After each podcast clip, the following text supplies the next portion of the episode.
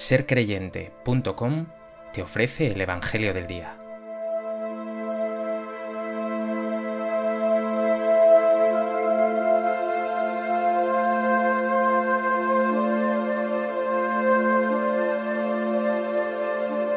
Del Evangelio de Mateo.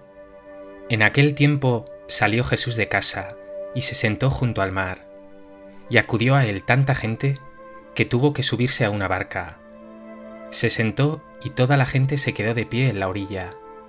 Les habló muchas cosas en parábolas. Salió el sembrador a sembrar. Al sembrar, una parte cayó al borde del camino. Vinieron los pájaros y se la comieron. Otra parte cayó en terreno pedregoso, donde apenas tenía tierra, y como la tierra no era profunda brotó enseguida, pero en cuanto salió el sol se abrasó, y por falta de raíz se secó. Otra cayó entre abrojos, que crecieron y la ahogaron. Otra cayó en tierra buena, y dio fruto, una ciento, otra sesenta, otra treinta. El que tenga oídos, que oiga.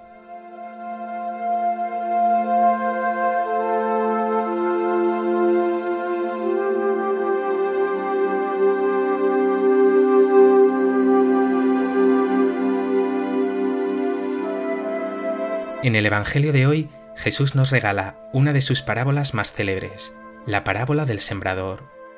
Jesús usa imágenes sugerentes para hacernos más comprensibles los secretos del reino de Dios, en definitiva, para darnos a conocer a Dios. Abre por tanto tu corazón y acoge el sentido profundo que esta parábola tiene de parte de Dios para ti.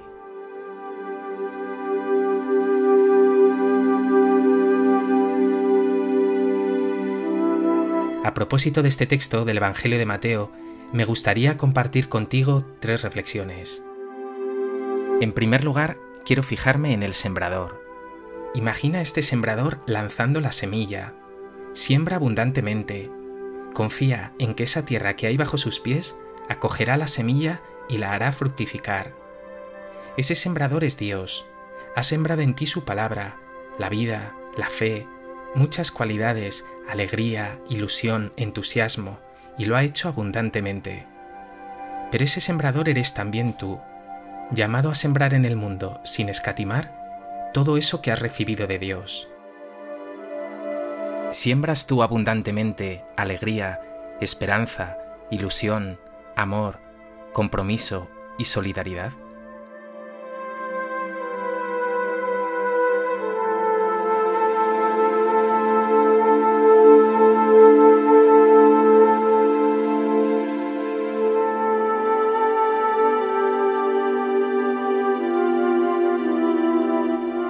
En segundo lugar, quiero que te fijes ahora en los distintos terrenos donde cae la semilla.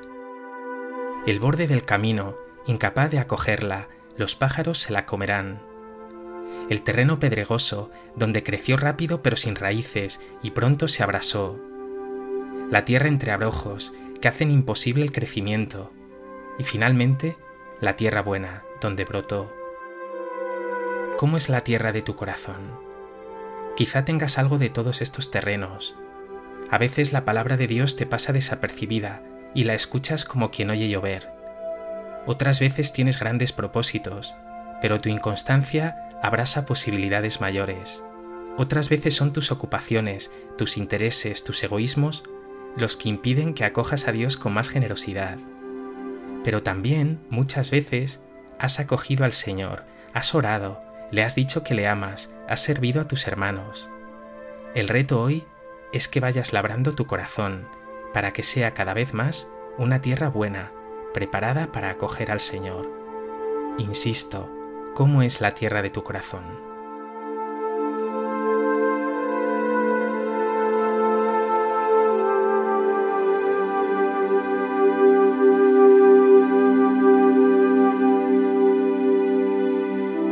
Tercer lugar, quiero centrar ahora la mirada en lo que constituye el núcleo de la parábola, que esa semilla en tierra buena da fruto abundante.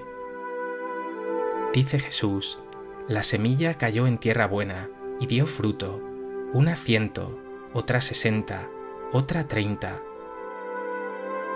El Señor ha sembrado en ti abundantemente, pero ¿habrá tierra buena en tu corazón?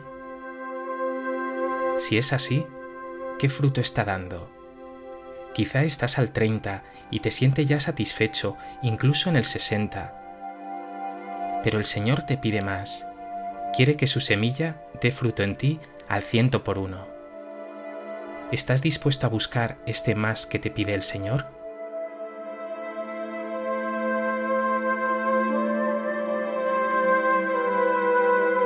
¿En qué puedes dar más fruto? ¿Más servicio? ¿Más alegría? ¿Mejores palabras?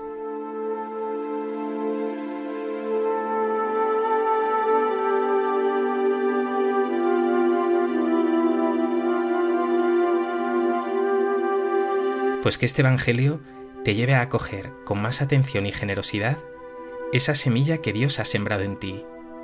Vales mucho, tu vida no puede ser estéril. Deja que Dios haga fructificar tu vida. Señor Jesús, tu vida dio fruto abundante, frutos de amor, de liberación, de entrega. Mi vida, por el contrario, es muy pobre, da fruto a duras penas. Hoy te pido que abones la tierra de mi corazón, quiero servirte. No dejes que me conforme con menos, quiero dar el fruto que tú soñaste un día en mí.